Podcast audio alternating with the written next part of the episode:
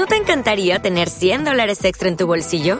Haz que un experto bilingüe de TurboTax declare tus impuestos para el 31 de marzo y obtén 100 dólares de vuelta al instante. Porque no importa cuáles hayan sido tus logros del año pasado, TurboTax hace que cuenten. Obtén 100 dólares de vuelta y tus impuestos con 100% de precisión, solo con Intuit TurboTax. Debes declarar para el 31 de marzo. Crédito solo aplicable al costo de la presentación federal con TurboTax Full Service. Oferta sujeta a cambios o cancelación en cualquier momento.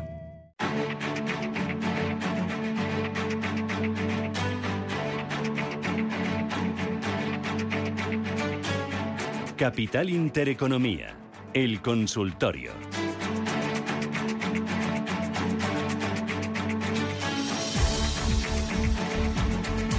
9.45 minutos de la mañana, ahora menos en Canarias, consultorio de bolsa hoy con Roberto Mora, que ahora enseguida saludo, pero antes eh, vamos conociendo ya algunas declaraciones de ese discurso que está haciendo Cristina Lagarde en eh, Frankfurt. Ha dicho que esperamos subir más los tipos de interés, que la inflación todavía es demasiado alta, que es poco probable que la recesión reduzca significativamente por sí sola la inflación y que los tipos de interés, el alza de tipos, eh, son y seguirán siendo, ha dicho Lagarde, la principal herramienta para ajustar nuestra política monetaria. 91 533 1851 91 533 1851 eh, WhatsApp 609 224 716 también nuestro canal de YouTube en el que ya veo a Roberto Moro, analista de Apta Negocios. ¿Qué tal Roberto? ¿Cómo estás? Muy buenos días. Hola, buenos días. ¿Qué tal? ¿Cómo va todo? Razonablemente bien. Las bolsas, razonablemente bien, o como preguntan los gallegos, ¿suben o bajan?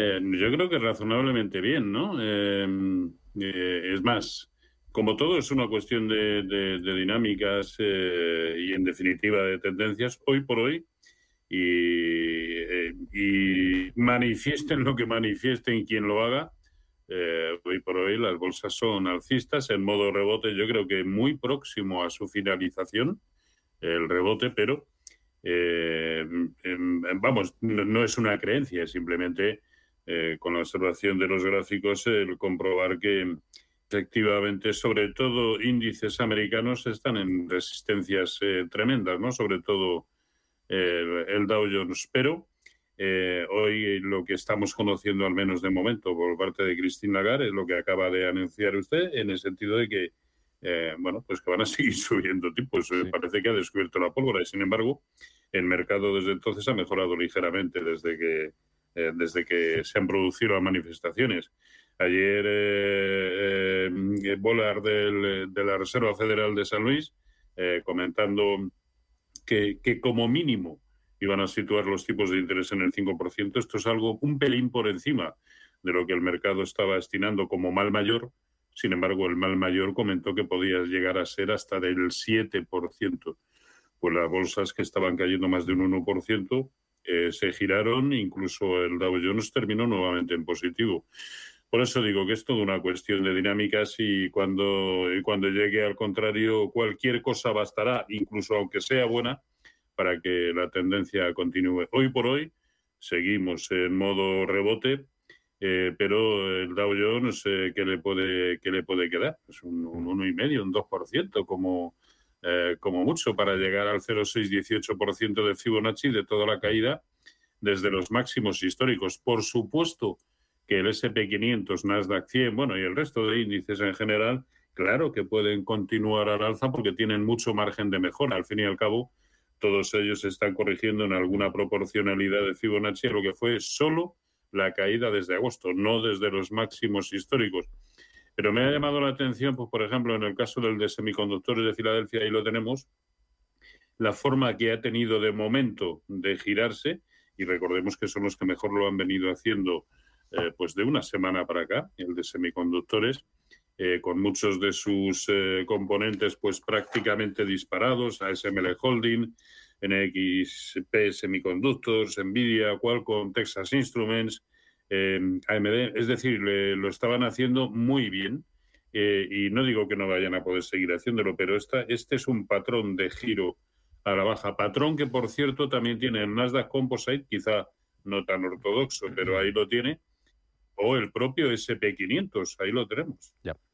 Eh, y en el caso de los índices europeos, bueno, es que prácticamente todos ellos, a excepción del IBEX, que no sabe, no contesta, eh, todos ellos están pues a un 2, 2,5% de ese 0,618% en el que ya se encuentra el Dow Jones. Es decir, estamos ante resistencias importantes. ¿Que aún podría prolongarse esto un 2 o un 3%? Pues puede ser, ah, perfectamente. Pero de la misma manera que también pudiera ser que el proceso correctivo hubiera, comenzado ya, aunque solo sea en primera instancia, para eh, corregir parte de lo que vienen subiendo. El DAX ah. ha subido un 15%, sin solución de continuidad. El Dow Jones un 17%.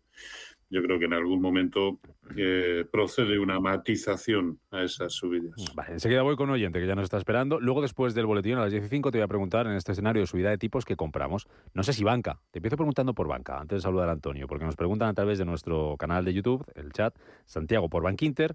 Y luego por Sabadell nos pregunta eh, Antonio de Zaragoza y Javier Peralta. Bankinter y Sabadell, ¿qué te parecen ahora mismo? Bueno, Bankinter eh, ha recuperado muy bien y lo ha hecho después de, bueno, eh, mm, aguantar la zona de 5,60, aunque tuvo un precio de cierre por debajo que lo hacía bastante peligroso, pero ha aguantado y desde entonces son eh, cinco velas blancas las que nos está dejando, no con la apariencia suficiente como para pensar que el movimiento alcista pueda ser como en otras ocasiones, pero es que mm, eh, es lo mismo que sucede con el propio IBEX 35. Se encuentra a medio ah. camino entre soportes y resistencias.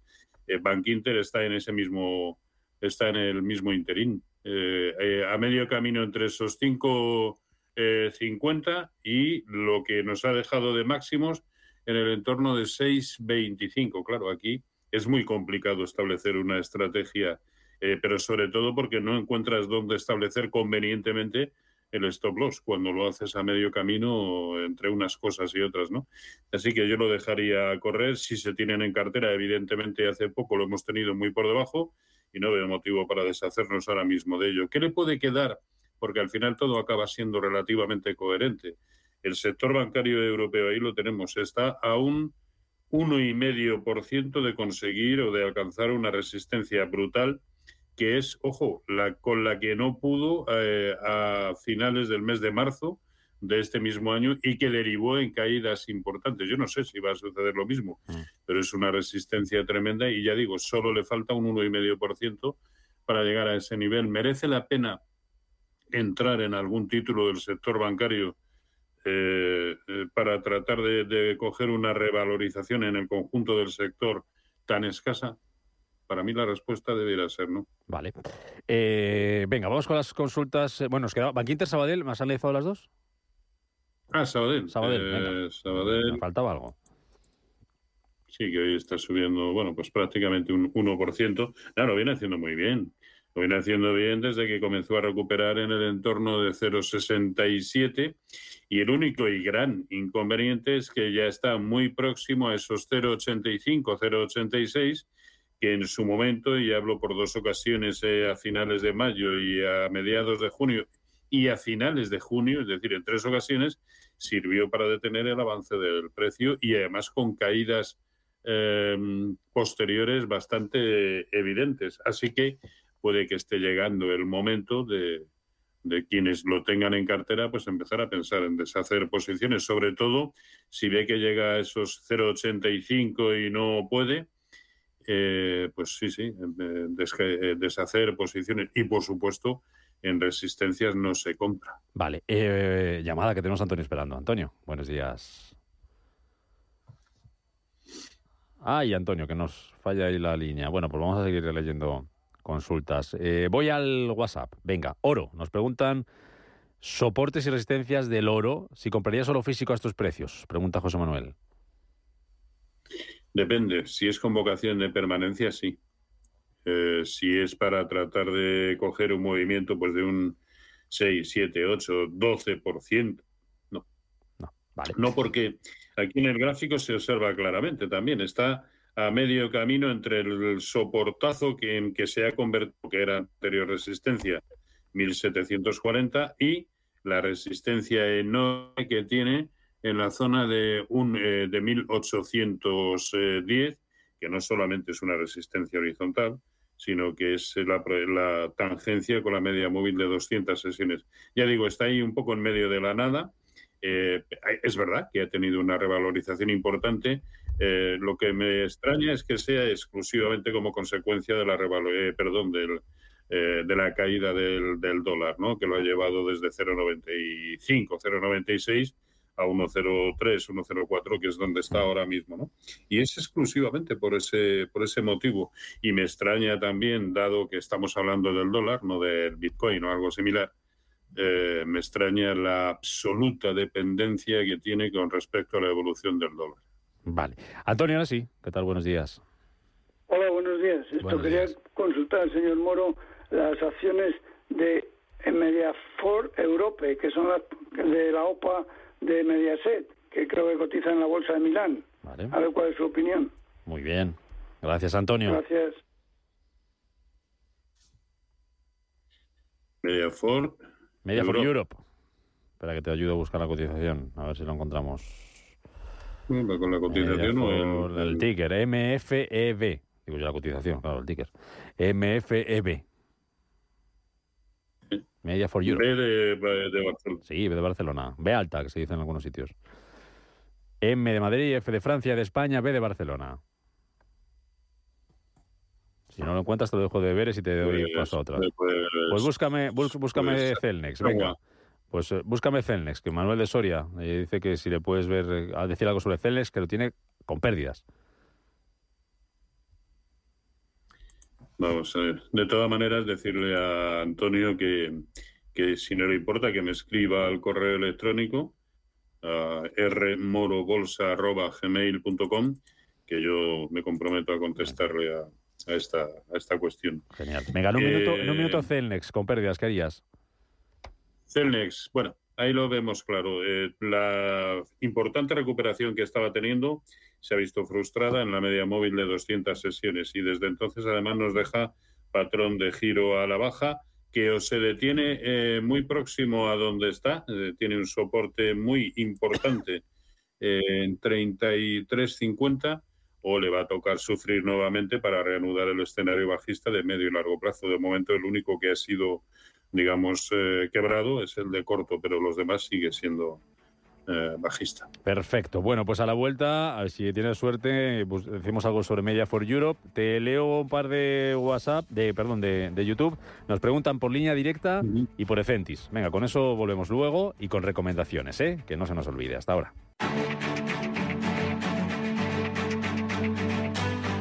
Capital Intereconomía, el consultorio.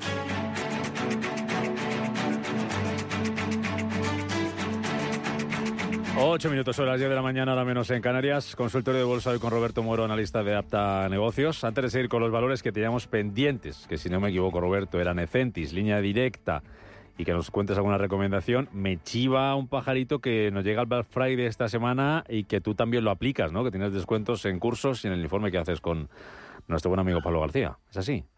Sí, sí, sí. Eh, hemos lanzado ya la promoción y que pueden consultar a través de nuestra página web tanto del informe eh, que elaboro conjuntamente todas las mañanas con Pablo García, hace la parte de análisis fundamental eh, que es extensísima y yo hago un vídeo pues, de uno, entre 15 y 20 minutos eh, diario analizando todos los mercados. Y, y, bueno, pueden consultarlo, ya digo, a través de www.robertomoro.com y ahí también se pueden interesar por los cursos que también eh, entran dentro de esta promoción de Black, Black Friday. Eh, cursos eh, de análisis técnico, bueno, en realidad son cursos sobre, sobre mercado. Vale. Hablando de vídeos, que este consultorio de bolsa lo estamos viendo en vídeo en nuestro canal de YouTube, Radio Intereconomía, y que luego se queda guardado ahí en nuestro canal para que si no lo pueden ver ahora los gráficos, porque ahora estén, por ejemplo, en el coche o estén trabajando y, bueno, pues solamente puedan escucharlos, que ya es mucho y se lo agradecemos, luego puedan recuperar y ver los gráficos que está analizando y que va a seguir analizando Roberto para que ustedes lo puedan entender y, interpretar. Eh, vamos con esos valores. Teníamos Centis y teníamos eh, línea directa sobre Centis. Eh, nos preguntaba Consuelo que si, crees, si crees que el rebote de Centis tiene recorrido y sobre línea directa que, que, ¿cómo lo ves? Que parece dentro de un canal y rompiendo dirección bajista, preguntaba Fausto.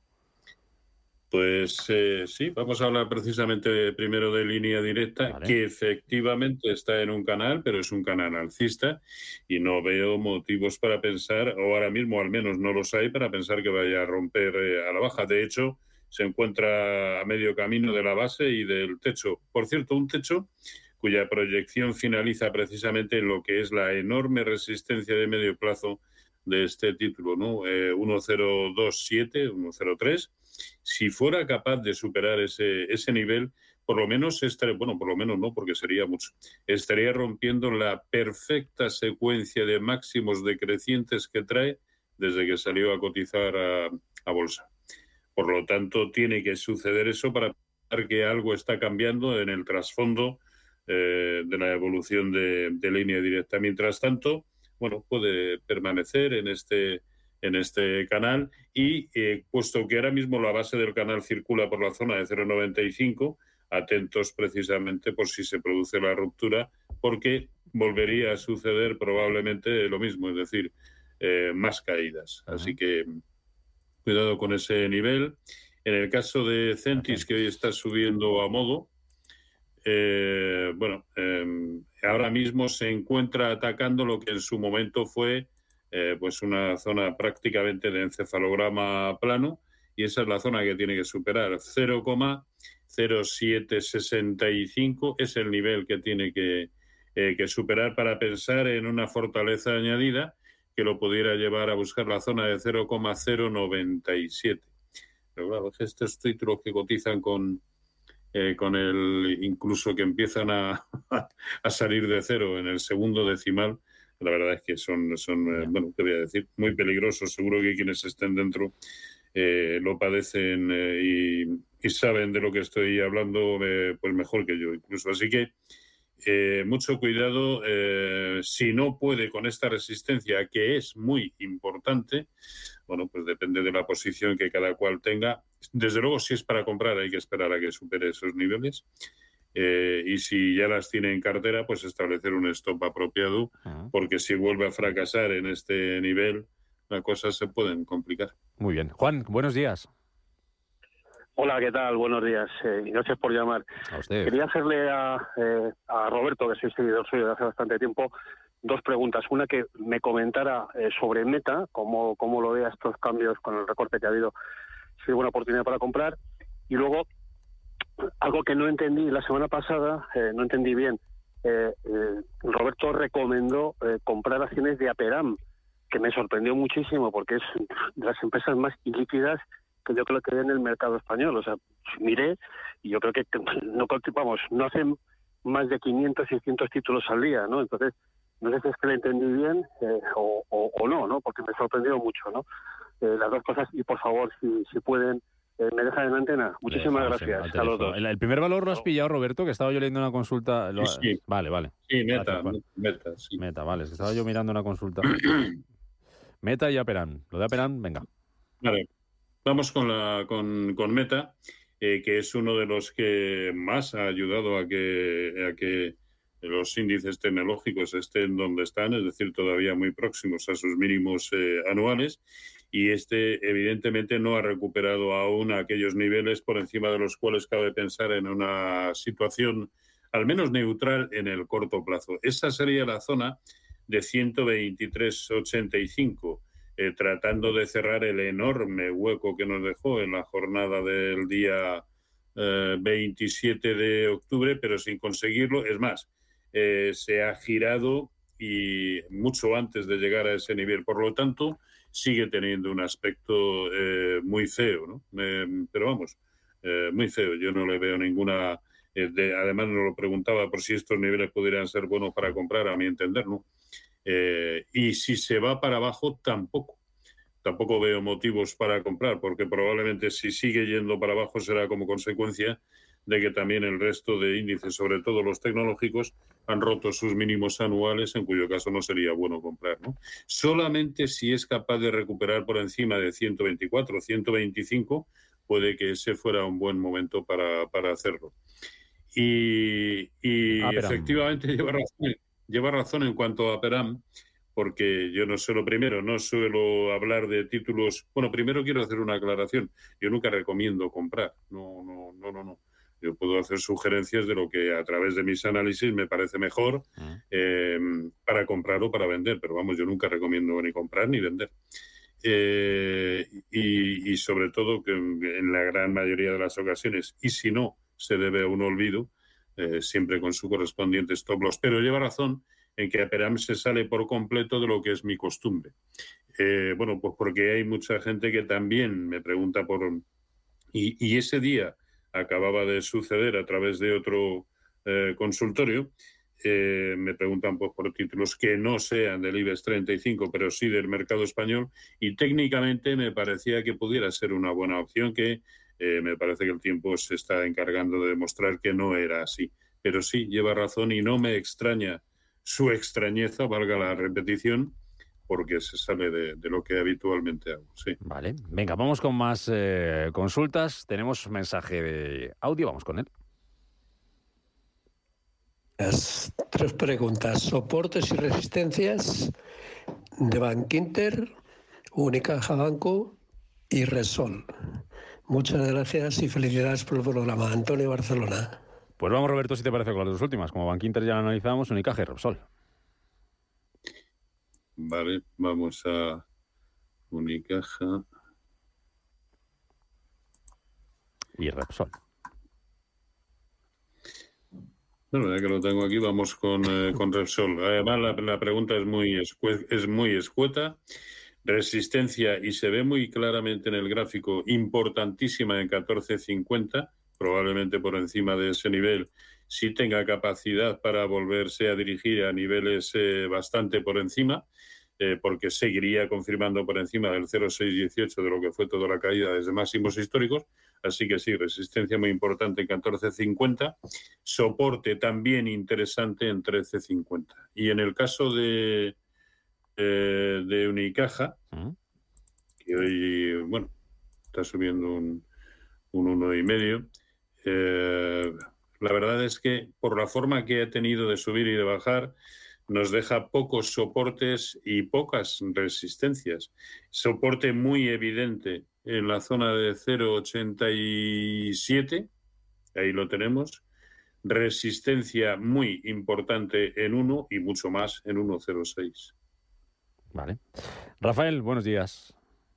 Hola, buenos días. Bueno, en primer lugar, gracias por el programa y quería consultar sobre tres valores para entrar eh, en este momento.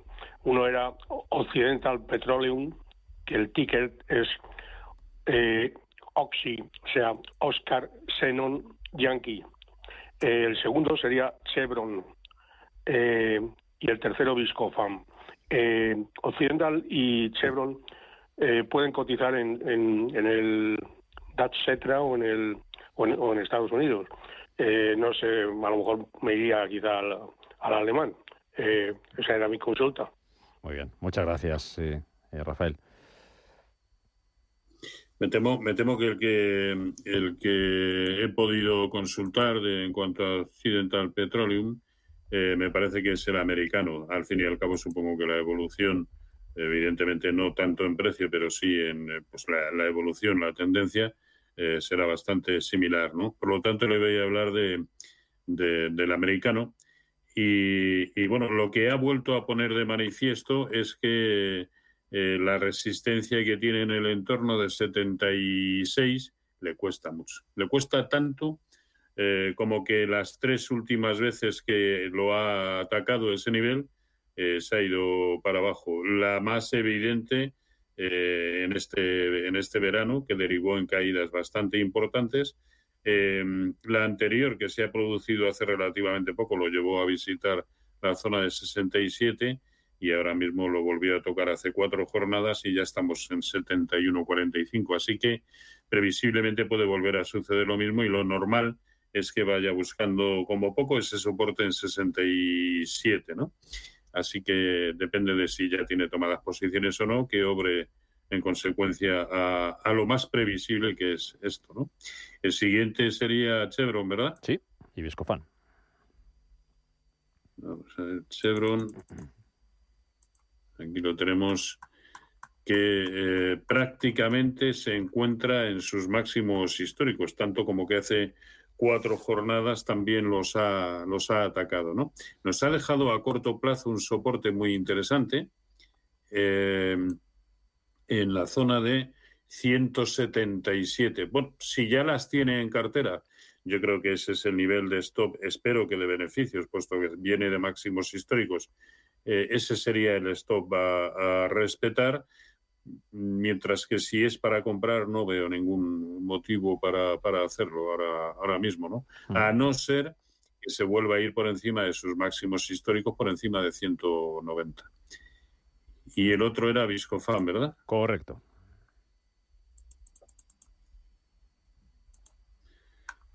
Viscofan, bueno, viene, eh, viene en sentido eh, correctivo, en sentido de caídas está dando, está transmitiendo señales equívocas, por cuanto tan pronto, perdón, tan pronto pierde el soporte que tenía en la zona de 57-75 o incluso el que nos dejó más recientemente en 57, como que lo vuelve a recuperar. Yo creo que hablar de una cierta neutralidad pasa por verlo por encima de 58. Mientras tanto, yo procuraría estar fuera y sobre todo muy pendiente de los mínimos que en precios de cierre nos ha dejado muy recientemente en 56-60. Si pierde 56-60 y ya tenemos eh, posiciones, estamos dentro, yo cerraría. Venga, terminamos con la listita de recomendaciones, ¿te parece? Bien, recomendaciones, yo creo que, que pocas. Si acaso, bueno, pues en la divisa seguir abundando un poco en lo que parece que a corto plazo se está convirtiendo en una especie de soporte y, por ejemplo, ir largos en el, en, en, el dólar frente al franco suizo, simplemente por la contundencia de la resistencia ante la que ha cedido el franco suizo, y también largos en el dólar yen, porque también está tratando de rebotar en una resistencia muy importante. Todo esto con vocación eh, de, corto, de corto plazo, ¿no? Y si eh, hoy o el lunes los índices vuelven a corregir, yo creo que sería momento para empezar a tomar posiciones cortas en, los índices. Posiciones, eh, cortas, Y, poco más. de valores, de momento, poca cosilla, ¿no? No, no, a ver, hay títulos que lo pueden seguir haciendo bien, BBVA, eh, pero vamos, que no, no, no, no veo títulos, sobre todo porque eh, cualquier día con la volatilidad que tenemos te, te en stops y se te queda la cara de, de Lelo porque te los han volado sin ningún motivo. Bueno, pues veremos a ver qué pasa la semana que viene. Semana de Mundial ya. Moro, tú que eres futbolero.